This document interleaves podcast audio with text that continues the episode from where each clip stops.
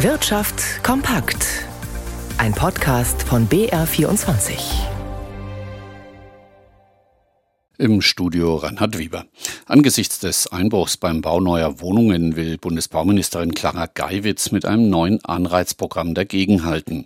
Wie das Nachrichtenportal The Pioneer berichtet, plant die SPD-Politikerin bessere steuerliche Abschreibungsmöglichkeiten für Neubauten. Der Plan sei innerhalb der Bundesregierung allerdings umstritten. Michael Weidemann aus Berlin. Die Zahl der Baugenehmigungen ist eingebrochen, die Bauinvestitionen gehen deutlich zurück. Der Zinsschock hat die Branche massiv getroffen. Bau- und Immobilienwirtschaft brauchen deshalb dringend neue Investitionsanreize, begründet Clara Geiwitz ihren Vorstoß. Die Bauministerin will Investoren ermöglichen, die Baukostenabfertigstellung vier Jahre lang mit sieben Prozent von der Steuer abzusetzen. Die folgenden vier Jahre sollen fünf Prozent jährlich absetzbar sein. Bislang liegt der Steuervorteil bei drei Prozent. Die Regelung soll Mitte des Monats im Kabinett beraten werden und bis 2030 gelten.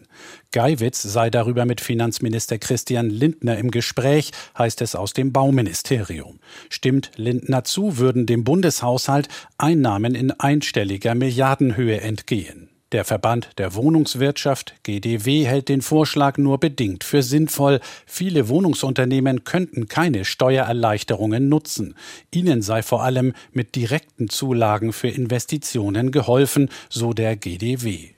Der ADAC hat heute eine App für Fahrgemeinschaften gestartet. Damit schaffe der Autofahrerclub eine Plattform für alle, lieber gemeinsam fahren statt jeder für sich, erklärt der ADAC-Vorstand Dieter Nirschl. Ziel sei es, Autofahrten zu verringern, Kosten zu senken und Umweltbelastungen zu reduzieren. Die App ADAC Pendlernetz Powered by To Go ist kostenlos. Sie richtet sich laut Nirschl vor allem an Berufspendlerinnen und Pendler, die Spritkosten reduzieren wollen. Das Angebot komme jedoch auch für Schüler und Studenten in Frage. Um die deutsche Wirtschaft ist es schlecht bestellt. Nicht nur Ökonomen scheinen in Deutschland zum Pessimismus zu neigen. Ebenso Unternehmensverbände und die Oppositionsparteien CDU und AfD warnen vor einer Deindustrialisierung und dem Abstieg im internationalen Umfeld. Sie berufen sich dabei auf Prognosen, die eine aktuelle Wachstumsschwäche sehen und vielleicht auch mehr. Einzelheiten von Felix Linke. Die Enttäuschung ist groß darüber, dass der erhoffte Aufschwung nach Corona bisher ausblieb. Tatsächlich schneidet Deutschland diesmal schlechter ab als die meisten Industrieländer. Der Grund ist, dass andere in der EU weitaus weniger Probleme mit den Folgen des Ukraine-Kriegs haben weil sie mit ihrer Energieversorgung nicht so abhängig waren vom russischen Gas. Was lange Zeit ein Wettbewerbsvorteil war, verkehrte sich ins Gegenteil. Einige Industriebetriebe denken mangels Billiggas nun an Abwanderung, zumal der Strom auch nicht günstig ist. Es geht um energieintensive Branchen wie Chemie, Papier, Glas oder Baustoffe. Dass es anderen Industriezweigen keineswegs so schlecht geht, beweisen die Aktienkurse von Exportunternehmen und der jüngste DAX-Rekord.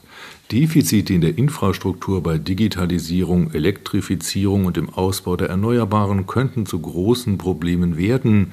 Stand heute sind sie es noch nicht. Dafür waren die letzten Geschäftszahlen noch zu gut. Was derzeit Wachstum kostet, sind die Flaute am Bau und der schwache Konsum, der auf die hohe Inflation zurückzuführen ist. Enttäuschende Geschäftszahlen von verschiedenen Unternehmen drücken den DAX. Jan Plate im BR24 Börsenstudio. Wie sieht es denn beim Medizintechnikkonzern Siemens Healthineers aus? Also positiv, äh, Siemens Healthineers ist im vergangenen Geschäftsquartal wieder auf den Wachstumspfad zurückgekehrt und bestätigt den Ausblick, aber der operative Gewinn ist weiter gesunken. Ein Händler spricht von enttäuschenden Zahlen, wobei vor allem der Krebsspezialist Varian den Erwartungen weit hinterherhinke. Ja, und für Varian hat Siemens Healthineers die Profitabilitätsziele gesenkt. Die Aktien von Siemens Healthineers büßen am DAX-Ende 6 Prozent ein. Und dann verlieren auch die Aktien des Duft- und Aromenherstellers Simrise im DAX äh, fast dreieinhalb Prozent. Eine schwächere Nachfrage nach Probiotika, Duftstoffen und Menthol haben die Wachstumsdynamik im ersten Halbjahr gebremst. Zwar hat Simrise deutlich stärker als der Konkurrent Givaudan zugelegt, aber die Simrise-Gewinne wurden von Sonderkosten belastet. Ja, und die Verluste von Simrise und Siemens Healthineers, die bremsen also den DAX, wie aber auch, dass die Kreditwürdigkeit der USA durch die Ratingagentur Fitch heruntergestuft wurde. Der DAX büßt mehr als ein Prozent ein auf 16.031 Punkte. Der Euro verliert dennoch auf 1,0929 Dollar.